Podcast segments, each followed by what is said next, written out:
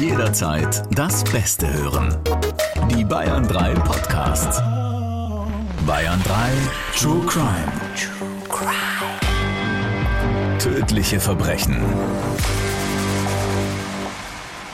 Für Kinderohren ist dieser Podcast nicht geeignet. Und Achtung, Triggerwarnung. Diese Folge enthält Schilderungen von Gewalt, Sex oder schrägen Sexpraktiken. Einige Menschen können auf entsprechende Szenen sensibel reagieren. Die Situation ist bereits angespannt. Doch die Bosheit von Oma Karin kennt kein Ende und richtet sich nicht nur gegen die eigene Familie. Als ihr langjähriger Hausarzt in Pension geht, übernimmt ein Arzt mit syrischer Abstammung die Landarztpraxis. Den ruft Helmut eines Abends zu Hilfe, als die Oma ihren Sohn wieder einmal wild beschimpft und vor lauter Argwohn keine Luft mehr bekommt. Der Arzt verschreibt ihr Beruhigungstabletten, ein Rezept, das die Oma mit verachtungsvoller Miene entgegennimmt. Noch Monate später muss Helmut sich die rassistischen Hassreden seiner Mutter anhören, mit denen sie gegen den neuen Arzt wettert. Hello, hello, hello. Schön, dass ihr bei uns seid. Eine neue Folge von unserer True Crime Staffel Nummer 6. Und heute war es ja überpünktlich, Alex. Nur drei Minuten zu spät. Weil du auf einem Elektroparkplatz stehst. Ich will es nur noch mal sagen. Eigentlich hasse ich ja diese Leute, die ein Hybridfahrzeug fahren, wo so ein bisschen Strom reinpasst. Ich habe wenigstens ein Original-Elektro, wo nur Strom reingeht. Und dann stehen die alle auf dem Elektroparkplatz. Es ist lustig, dass das schon dein Parkplatz ist. Ja. Dieser öffentliche Parkplatz, der, der, gehört schon dir, ne? Jetzt wisst ihr mal, wie Alex so tickt. Der, du stehst auf meinem Parkplatz. Frechheit. Ah, schön. Alex, hast du auch manchmal das Gefühl, dass wir uns irgendwie noch gar nicht so lange kennen? Also ich habe mir jetzt gedacht, krass, jetzt äh, haben wir bald Zweijähriges, wann auch immer genau, aber irgendwann äh, im Oktober, glaube ich, vor zwei Jahren haben wir angefangen. Und mir kommt es irgendwie so vor, als ist es jetzt keine Ahnung, hier die äh, dritte, vierte Folge, die wir zusammen machen. Also ich komme mir vor wie in so einer alten Ehe mit dir mittlerweile. Nein, nein. Ich finde es richtig schön und erfrischend. Ich freue mich immer wieder, dich zu sehen. Und ähm, es ist wie beim ersten Tag. Ist wieder Fishing for Compliment von der letzten Folge. Alex, ich habe heute ganz viele Komplimente für dich vorbereitet. Kannst dich freuen. Ich bin gespannt. Wir haben vor allem auch super süße Nachrichten von euch bekommen. Der Marv hat uns geschrieben. Hi Chucky, hi Mr. Dr. Alexander Stevens. Ich verfolge jetzt schon seit knapp drei Jahren. Machen wir den Podcast schon seit drei Jahren. Jetzt bin ich verwirrt. Ja, weißt du warum? Weil er die erste Staffel mitgehört hat. Ach ja, okay, seit knapp drei Jahren. Ja, richtig. In der ersten Staffel, das haben von euch wahrscheinlich viele auch gehört, da hat das noch mein Kollege Sebastian Winkler gemacht mit den zwei Profilern. In der ersten Staffel stimmt. Ja, deswegen wahrscheinlich gibt's uns schon drei Jahre. Und in diesem Zeitraum habe ich unseren Dachboden ausgebaut. Und ich muss sagen, dass ihr unglaublich gute Arbeit leistet. Nicht nur, dass eure Information äh, fast auch schon unheimlich gut aufeinander abgestimmt ist. Nein, auch die Fälle fesseln mich von Mal zu Mal mehr. Es ist mittlerweile so weit, dass ich meine Kunden mit Hello, Hello, Hello begrüße. Ganz liebe Grüße. Ihr macht richtig gute Arbeit. Vielen Dank dafür. Ja, vielen Dank. An dieser Stelle muss ich aber auch sagen, Jackie, dein Hello, Hello, Hello, das wandelst du immer mehr ab. Wie meinst du? Ja, manchmal sagst du Hello, Hello, Hello. Dann sagst du wieder Hello, Hello, Hello. Ja, also Hello, ich, hello, hello. ich finde ja, man müsste T-Shirts drucken und Tassen haben. Ja, wenn ich morgens eine Tasse hätte, wo Hello, Hello, Hello draufsteht, ich glaube, da müsste ich schon schmunzeln. Hast du gleich schlechte Laune, oder? Ich glaube, ich bedruck mir jetzt so eine. Machen wir einfach zur nächsten Tour, oder? Tassen, oh Dann mein haben wir das Gott. Problem mit dem Outfit nicht mehr, Alex. Also wir gehen beide in unseren Im Hello. Hello, Hello T-Shirts auf die Bühne, da müssen wir uns keine Gedanken mehr machen, ob der Anzug zu eng ist, deine Hose. Naja, gut, die Hose. Aber weißt du, was das Beste ist? Wir können diese T-Shirts einfach selbst bedrucken, weil du hast ja immer ein Bügeleisen dabei. Super, genau. Wir machen dann einfach nach der Show, ähm, äh, bebügeln wir unsere T-Shirts noch. Ah, wir kommen schon wieder in Schmarrn rein. Also, wir haben heute eine Folge für euch mit dabei. Da werden alle von euch durchatmen, die ein normales Verhältnis zur Mutter, zur Oma oder zur Schwiegermama haben. Das gibt's ja schon auch oft, dass das Verhältnis nicht so gut ist. Wie sieht's bei dir aus? Also, Schwiegermama gibt's ja nicht, aber Schwiegermama gibt's keine. Bei meiner Mutter, ja, da kann ich dir ein kleines Geheimnis verraten. Meine Mutter ist ja Engländerin, Brite, und sie spricht mit mir ausschließlich Englisch. Es sei denn, ich habe was ausgefressen, dann spricht sie mit mir Deutsch. Und um jetzt auf das Verhältnis zu meiner Mutter zu kommen, sie spricht selten mit mir Deutsch. ich kenne deine Mama ja auch. Die war ja auch bei der Show äh, in Fürstenfeldbruck damals. Bei uns dann noch, da haben wir zusammen angestoßen, haben sich deine Eltern und meine Eltern kennengelernt. Ah. Das ist ja immer so der, der schwierige Moment, ne? Ja. Passt oder passt nicht? Ja, vor allem das war lustig, weil wir unten noch Autogramme gegeben haben und unsere Leute waren praktisch schon oben, ja, und äh, die mussten sich da notgedrungen alle miteinander unterhalten, obwohl sie sich so gar nicht äh, wirklich kannten. Lustig, notgedrungen. Das klingt nach einem. Nee, aber es war, glaube ich, so eine Situation. Wir hatten dann so ein bisschen Sekt halt organisiert gehabt ja, und dann haben sie noch auf uns gewartet und dann war so, ja, jetzt hier, ihr müsst eine Ansprache machen. Ich wusste gar nicht, was ich sagen sollte in so einem Moment. Weißt du, dann kommst du dann irgendwie hoch, äh, ja, Weltfrieden, danke, dass ihr da seid. ja, also unsere Eltern kennen sich schon, ne? Mhm. Wenn ihr auch mal eine Frage habt. Wenn ihr auch mal meine Eltern kennenlernen wollt. dann schickt mir gerne eine Anfrage durch über unseren Bayern 3 Instagram-Kanal. Da lese ich natürlich alles, wie immer bin ich ein bisschen hinterher, aber ich verspreche euch, äh, es wird alles gelesen und eure Fragen packen wir dann einfach auch in die nächste QA-Folge rein. Und womit ihr uns natürlich total helft, wenn ihr uns eine Bewertung da lasst, äh, am liebsten natürlich fünf Sterne. Nicht so gern nur ein Stern, aber wenn wir von euch nur einen Stern verdient haben, dann ist das natürlich auch okay. Ähm, ja, wir kommen zu unserem heutigen Fall, von dem ich ehrlich gesagt wahnsinnig viel gelernt habe. Wir werden gleich mal wieder einen Filmmythos auf den Grund gehen und wir checken, warum viele Morde hier mitten in Deutschland unentdeckt bleiben.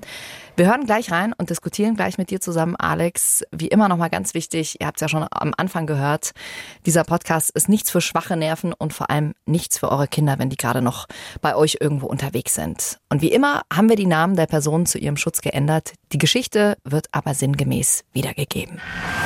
Nach außen wirkt alles bei den Holzingers ganz harmonisch.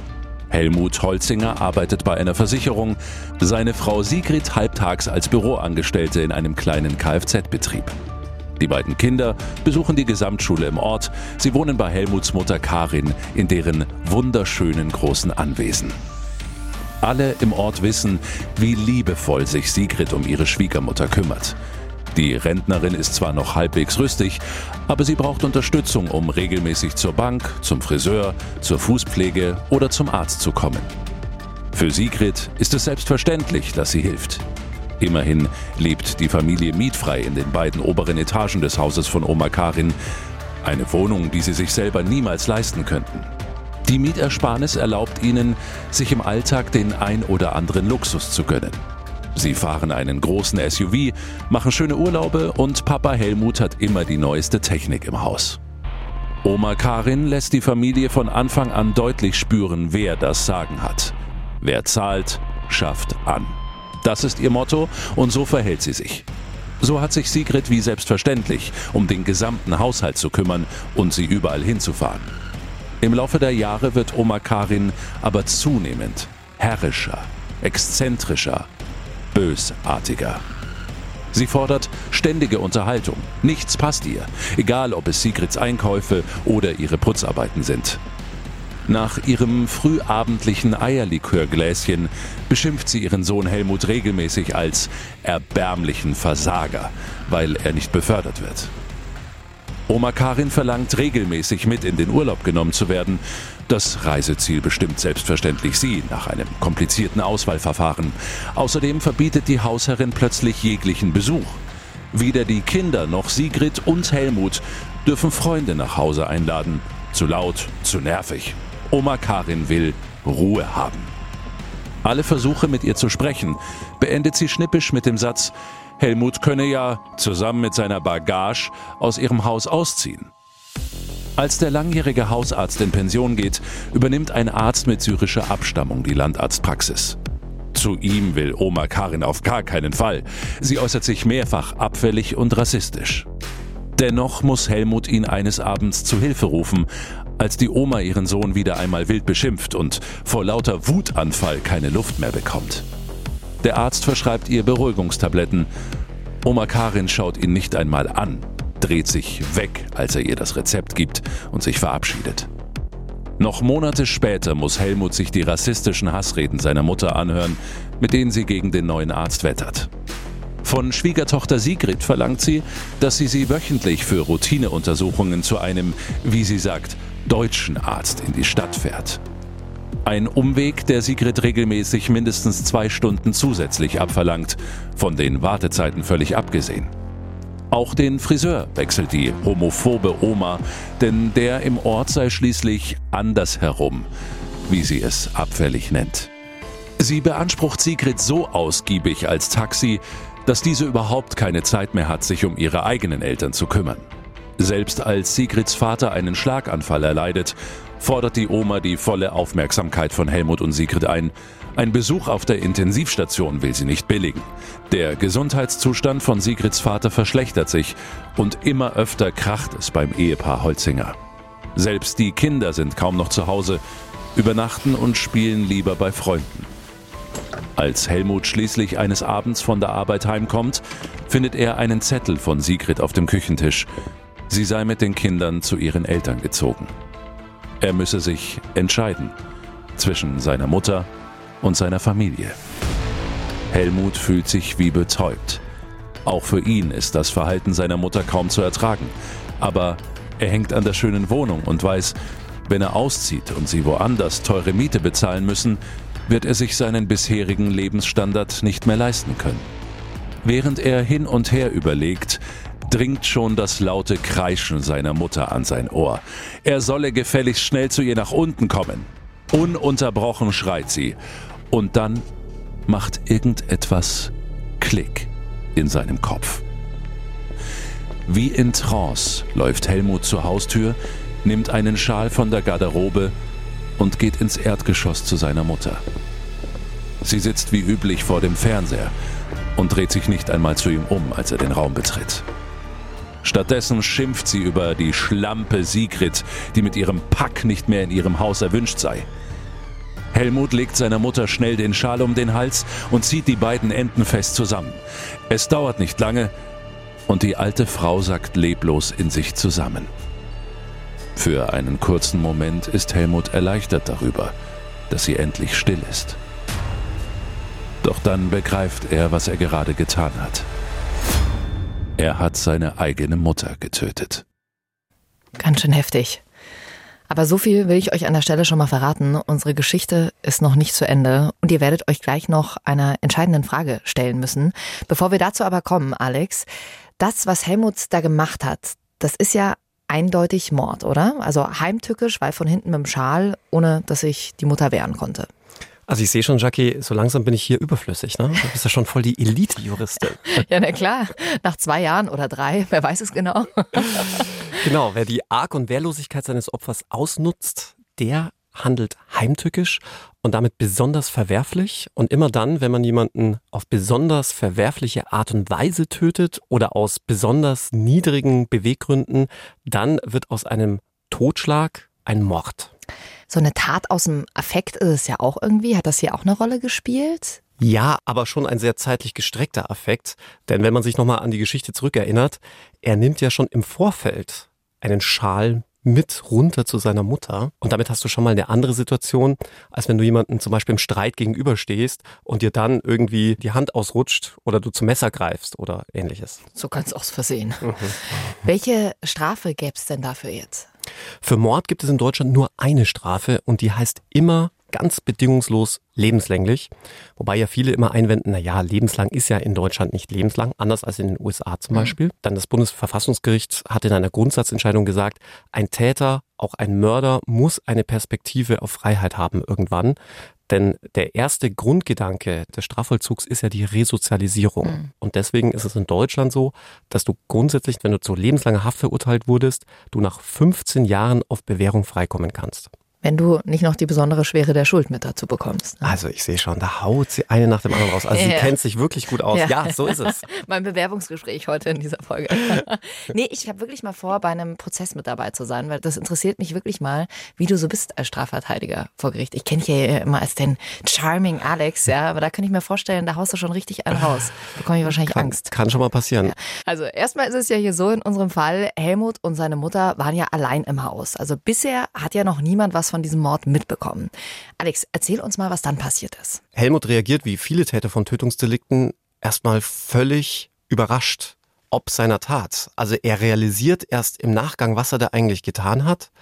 weiß auch, jetzt ist das Leben für ihn eigentlich auch vorbei. Er hat damit seine ganze Zukunft zerstört und greift schon zum Telefonhörer um die Polizei zu verständigen. Da möchte ich noch mal ganz kurz reingehen. Du hast ja mal gesagt, Alex, es kann jeder zum Mörder werden. Ich kann mir das immer nicht so vorstellen, dass es einem so diesen Schalter dann umhaut. Man weiß doch in dem Moment trotzdem noch, egal wie viel Wut da drin ist, weiß man doch noch, was man tut, oder? Ist das irgendwas Psychologisches, dass du wirklich nicht mehr checkst, was du da machst? Also vielleicht muss man das ein bisschen relativieren. Ich würde sagen, jeder ist in der Lage, ein Tötungsdelikt zu verwirklichen. Also ich könnte für mich, glaube ich, ausschließen, zum Mörder zu werden. Wobei du musst ja auch Extremsituationen mit einbeziehen. Stell dir mal vor, deine beiden eigenen Kinder werden brutalst misshandelt und dann getötet gab es ja auch schon solche Fälle in Deutschland, dass dann die Mutter zur Waffe greift und dann den Täter ermordet, denn nichts anderes ist das dann in der Regel. Ähm, das kann man, glaube ich, schon nachvollziehen. Und ja. ich weiß nicht, ob jeder dann so rational handeln kann. Das sind ja so viele Emotionen, die da eine Rolle spielen. Und wie eingangs erwähnt, ist es ja ganz häufig so, dass die Täter von Tötungsdelikten ja Menschen wie du und ich sind. Die haben normale Berufe, sind integriert, sind völlig unauffällig in der Gesellschaft.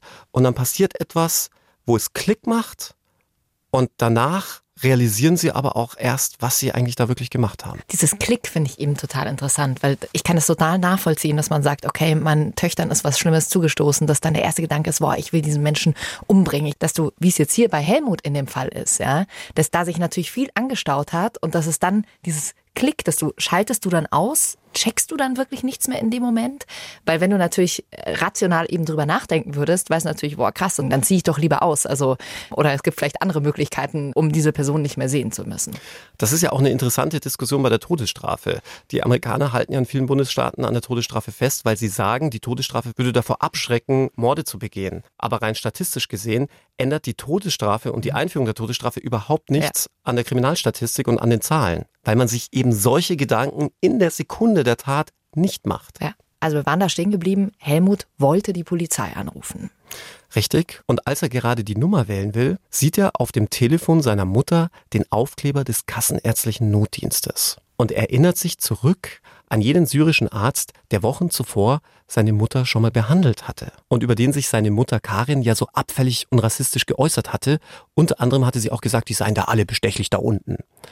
Und da kommt Helmut die Idee, ja Moment mal, vielleicht kann ich den ja wirklich bestechen dass der mir einen Totenschein ausstellt und mir eine natürliche Todesursache attestiert. Und damit wäre das ein perfekter Mord, weil Helmut nicht mit Konsequenzen zu rechnen hätte. Und diese Frage stellen wir uns ja auch bei unserer Live-Tour. Gibt es den perfekten Mord? Und da hattest du auch mal von einer Geschichte erzählt, dass es mal einen Fall gab, wo jemand einen Mord versucht hat, als Verkehrsunfall zu tarnen. Genau, denn was viele nicht wissen, die Mordkommission ist nur für vorsätzliche Tötungsdelikte zuständig. Das heißt, wenn es zu einem fahrlässig verursachten Unfall kommt, bei dem Menschen zu Tode kommen, dann ermittelt nicht die Mordkommission, sondern die Verkehrspolizei. Und in dem besagten Fall hatte der Täter seine Ehefrau zunächst erschlagen, dann ins Auto gesetzt und war mit diesem Auto auf der Autobahn gegen die Leitplanke gefahren. Er selbst war dadurch auch mittelschwer verletzt und die Frau natürlich tot, denn sie war ja schon tot. Und als die Polizei und die Rettungskräfte kamen, gingen alle davon aus, dass es sich hier um einen tragischen Verkehrsunfall handelt. Stutzig wurde man später nur deshalb, weil der Mann, übrigens der Kardinalsfehler schlechthin, nur einige Tage davor eine hohe Lebensversicherung auf seine Frau abgeschlossen hatte. Und dann hat man sich das alles genauer angeguckt und festgestellt, dass die Verletzungen, die die Frau hatte, überhaupt nicht zu dem Unfallschema passten. Die hatte zum Beispiel an Stellen des Kopfes schwere Verletzungen, die mit dem Ablauf des Verkehrsunfalls überhaupt nicht in Einklang zu bringen waren. Und so konnte man ihn dann letztlich überführen. Zum Glück hat man das noch überprüft. Wir hatten es ja schon in unserer letzten Folge, dass tatsächlich mehr Menschen, als man denkt, unnatürlichen Todes sterben, aber auf dem Totenschein, auf der Sterbeurkunde steht drauf, natürlicher Tod. Du hattest ja letztes Mal schon ein paar Beispiele angerissen, Alex. Ja, es gibt einen ganz bekannten Berliner Gerichtsmediziner, der prägte diesbezüglich das berühmte Zitat, wenn auf jedem Grab eines Ermordeten eine Kerze brennen würde, wären unsere Friedhöfe Lichtermeere. Also mit anderen Worten, ein Großteil der Morde wird überhaupt erst gar nicht als Mord erkannt, geschweige denn aufgeklärt. Aber daran muss doch dann was geändert werden, oder? Dann muss man doch da vielleicht mit einem Vier-Augen-Prinzip oder so vorgehen, dass nicht nur der Arzt sagt, okay, natürlich ein Todes, sondern dass das nochmal irgendwie gecheckt wird, oder? Das wird ja schon seit Jahrzehnten insbesondere von Gerichtsmedizinern gefordert, weil sie eben den Verdacht hegen, dass die Dunkelziffer so hoch ist. Es ist nur ein logistisches Problem. Wir haben in Deutschland pro Jahr etwa 850.000 Tote. Und dann stellt sich natürlich die Frage, wer soll denn bitte 850.000 Tote obduzieren? Will man das überhaupt? Man darf ja auch nicht vergessen, dass so eine Obduktion kein schönes Unterfangen ist. Mal abgesehen davon, dass eine Obduktion etwa 450 Euro kostet und sich dann die Frage stellt, 850.000 mal 450, wer soll das eigentlich bezahlen? Wollte ich gerade fragen. Das zahlt aber eigentlich der Staat, oder? Wenn die Obduktion angeordnet wird, zahlt es der Staat. Und wenn man einen Täter ermittelt, kommt das mit auf die Rechnung des Täters am Ende des Prozesses. Wenn dabei nichts rumkommt, zahlt es der Staat, ja. Wir hatten ja in unserer letzten Folge diesen Live-Ausschnitt, äh, da hattest du von einem Fall erzählt, wo ein Mann ein Messer im Rücken drin hatte. Erst bei einer Überprüfung hat man festgestellt, naja, dieser Mann wurde wohl umgebracht. Warum sieht man sowas nicht schon bei der Leichenschau? Oder diese Leiche wird ja auch gewaschen. Das muss doch irgendjemandem auffallen, dass da ein Messer im Rücken ist. Das ist natürlich ein extremer Fall. Aber nimm mal eine Schussverletzung. Eine Schussverletzung blutet, nachdem man tot ist, nicht mehr. Und die musst du auch erstmal erkennen. Und wenn diese Schussverletzung jetzt nicht unbedingt im Gesicht ist, sondern vielleicht in der Herzgegend und du der Leiche einfach nochmal einen Pulli drüber ziehst, wirst du diese Schussverletzung nicht sehen. Das heißt, um eine solche Verletzung zu sehen, müsstest du die Leiche erstmal entkleiden. Und dann sind wir eigentlich schon inmitten der Problematik der Leichenschau. Denn diese Leichenschau wird ganz oft nicht akkurat durchgeführt. Das hat aber auch sehr nachvollziehbare Gründe, wie ich finde. Denn zum einen steht für ganz viele die Todesursache schon aufgrund der Anamnese fest.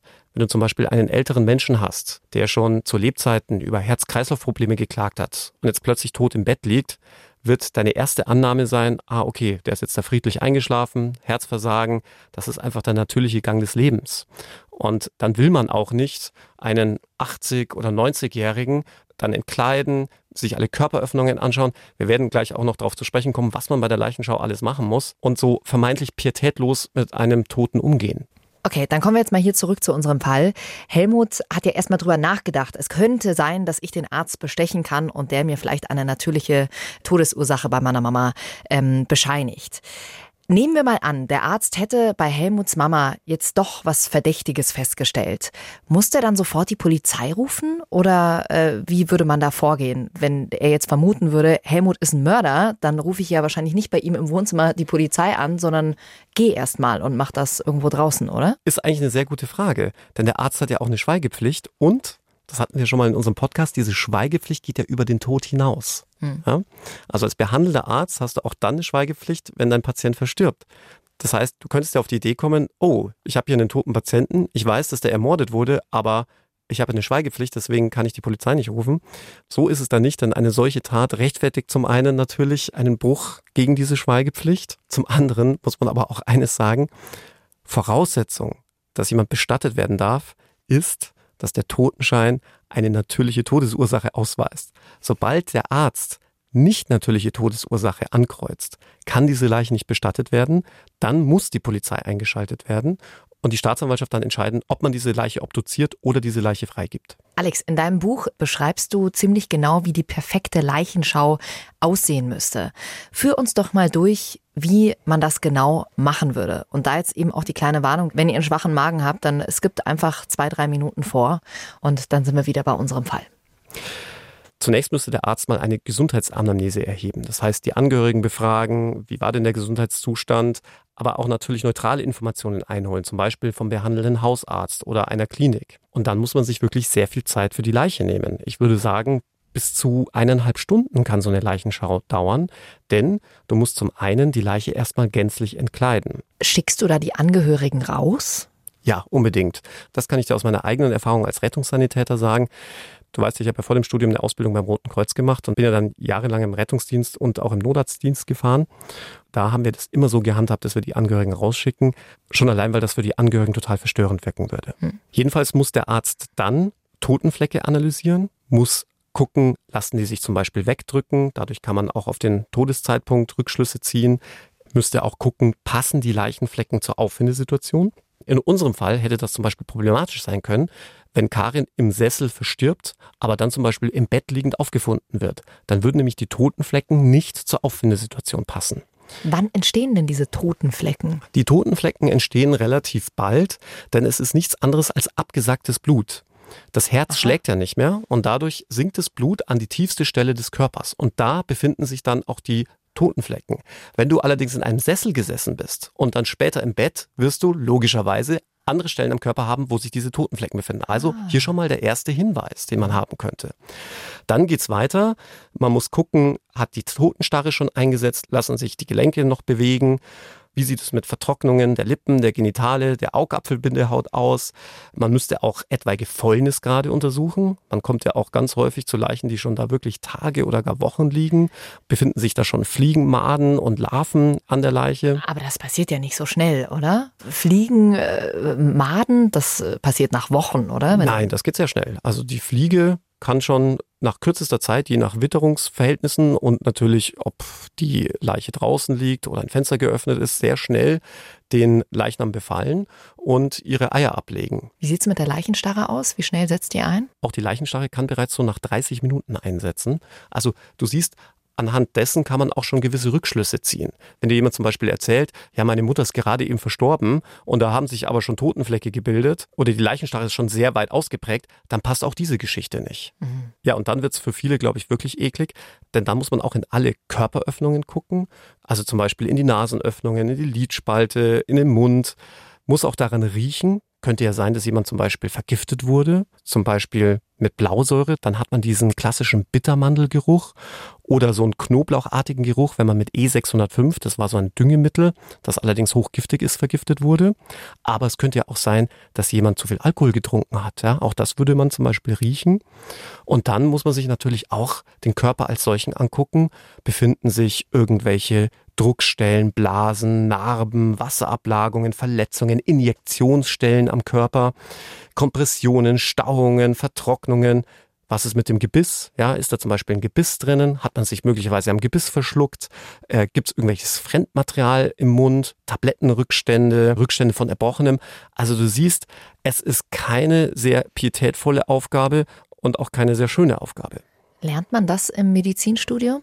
Jein. Es gibt da entsprechende Fortbildungskurse, aber ob das dann auch wirklich Pflichtveranstaltungen sind, weiß ich nicht, ob das mittlerweile so ist. Jedenfalls ist es etwas, was man natürlich auch schnell wieder vergisst.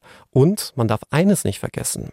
Es sind ja keine speziell ausgebildeten Ärzte, die diese Leichenschau vornehmen, mhm. sondern jeder Arzt muss diese Leichenschau vornehmen.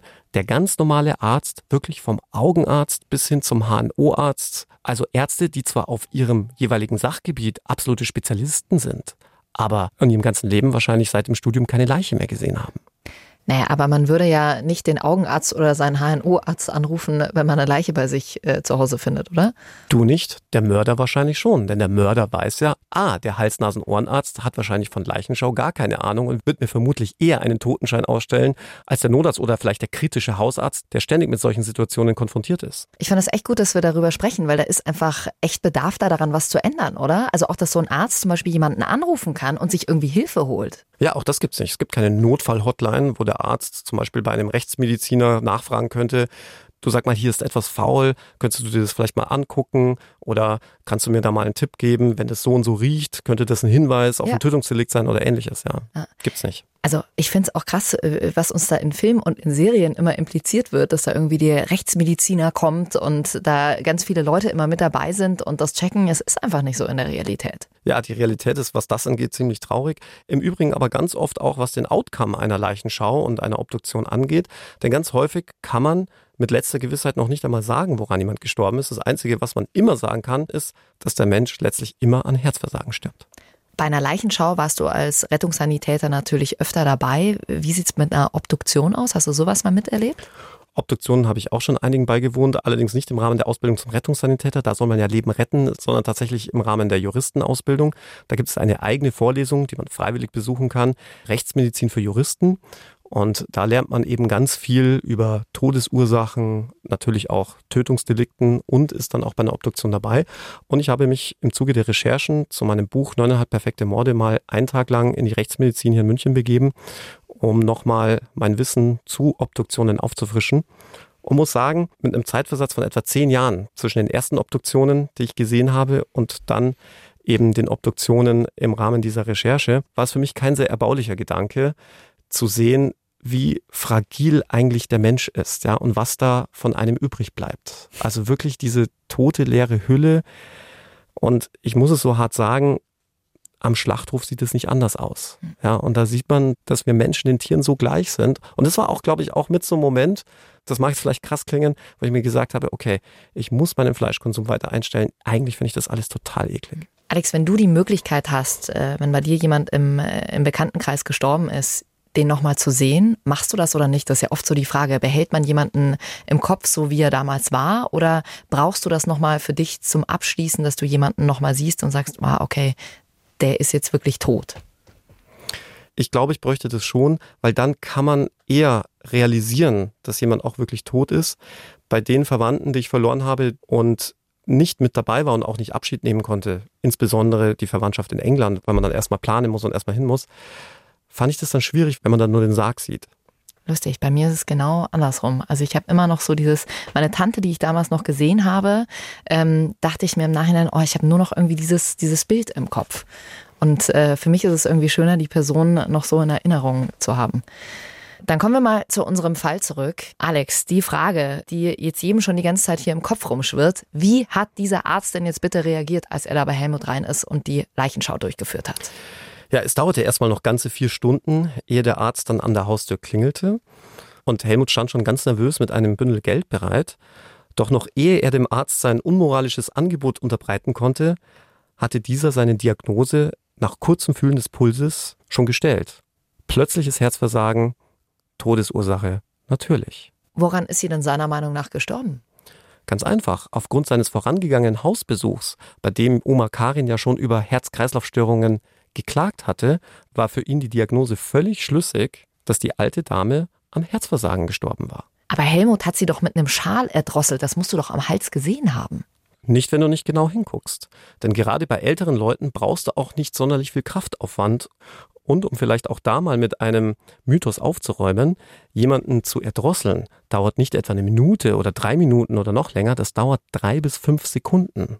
Und wenn das Gehirn länger als drei Sekunden ohne Sauerstoff versorgt ist, wird man bewusstlos. Das ist eine natürliche Reaktion des Körpers, dass er sich dann hinlegen will und dadurch wieder eher Blut ins Gehirn kommt. Und in unserem Fall hätte man natürlich, wenn man genau hingeguckt hätte, die klassischen Erkennungsmerkmale einer Erdrosselung sehen können. Ne? Punktblutungen in den Augenlidern, Punktblutungen hinter den Ohrläppchen. Man hätte im Rahmen der Obduktion dann auch festgestellt, dass möglicherweise das Zungenbein abgebrochen ist, dass der Kehlkopf verletzt ist. Aber das sind alles Dinge, die kannst du nur sehen, wenn du genau hinguckst. Und das hat man halt in diesem Fall nicht, weil die Todesursache für den Arzt völlig klar war. Die Frau hatte Herz-Kreislauf-Probleme. Er hatte das selbst als Arzt ja miterlebt. Sie war schon älter und betagt und damit war es auch nichts Ungewöhnliches, dass ein Mensch dann auch irgendwann mal leider verstirbt. Eine Frage, die bleibt aber noch und ich bin mir sicher, ihr habt euch die wahrscheinlich auch schon beim Zuhören gestellt.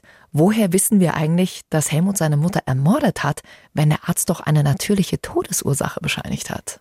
Ah, Detective Jackie ja. ist wieder im Dienst. Call me Sherlock sehr Holmes.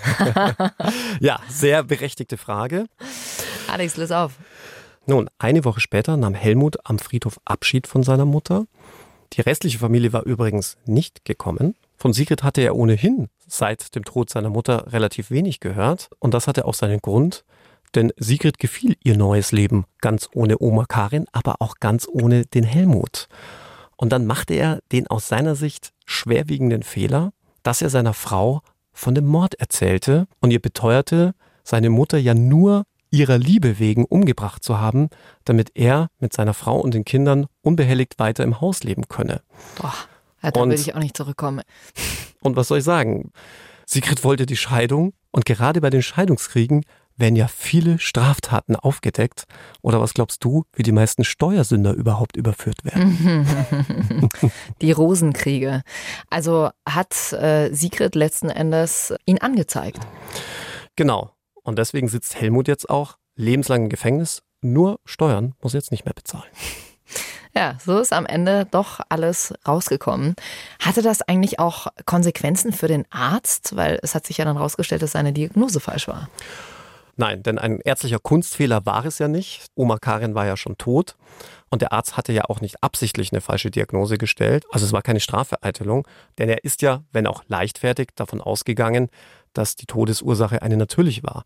Und in dem Zusammenhang kann ich dir auch aus eigener Erfahrung sagen, dass wirklich in den allerwenigsten Fällen die Leichenschau von den Ärzten so durchgeführt wird, wie man sie eigentlich durchführen müsste. Also da ist definitiv nochmal Nachbesserungsbedarf gefragt. Deswegen haben wir heute in dieser Folge auch über dieses Thema gesprochen, dass da einfach ja das Vier-Augen-Prinzip oder ist eine, wie wir vorhin schon gesagt haben, Notruf-Hotline, dass du sagst, äh, es kommt nochmal jemand dazu und checkt das nochmal gegen und dass wir ja mehr Fälle auflösen können und nicht mehr sagen müssen, dass viele Morde dadurch unentdeckt bleiben. Und bis sich da endlich was ändert, ist mein gut gemeinter Rat, seid besser freundlich zu euren Angehörigen. Danke, Alex, für diesen Fall. Und wenn ihr jetzt sagt, oh, ich finde das total spannend, ich will mehr davon, mehr Hintergrundinfos von Alex, kommt zu unserer True Crime Tour. Wir sind noch das ganze Jahr in ganz Deutschland unterwegs. Alle Termine findet ihr unter bayern3.de. Und auch nächste Woche haben wir natürlich wieder eine neue Folge für euch mit dabei. Und das ist wirklich ein Fall, oh, ich habe ehrlich gesagt gar keine Worte dafür. Ich, der ist einfach nur furchtbar.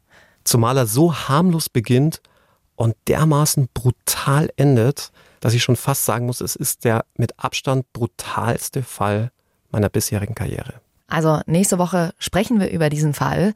Und wenn ihr neuen True Crime Podcast Stoff braucht, dann hört mal rein in True Crime Germany. Da geht's um die schockierendsten Verbrechen der deutschen Kriminalgeschichte, aber auch um die Menschen hinter den Verbrechen und auch die historischen Folgen. Und ganz oft sind es auch Cold Cases, also ungeklärte Kriminalfälle. True Crime Germany, überall wo es Podcasts gibt. Und den Link packen wir euch wie immer in die Show Notes rein. True Crime. Tödliche Verbrechen. Noch mehr packende Podcasts jetzt auf bayern3.de.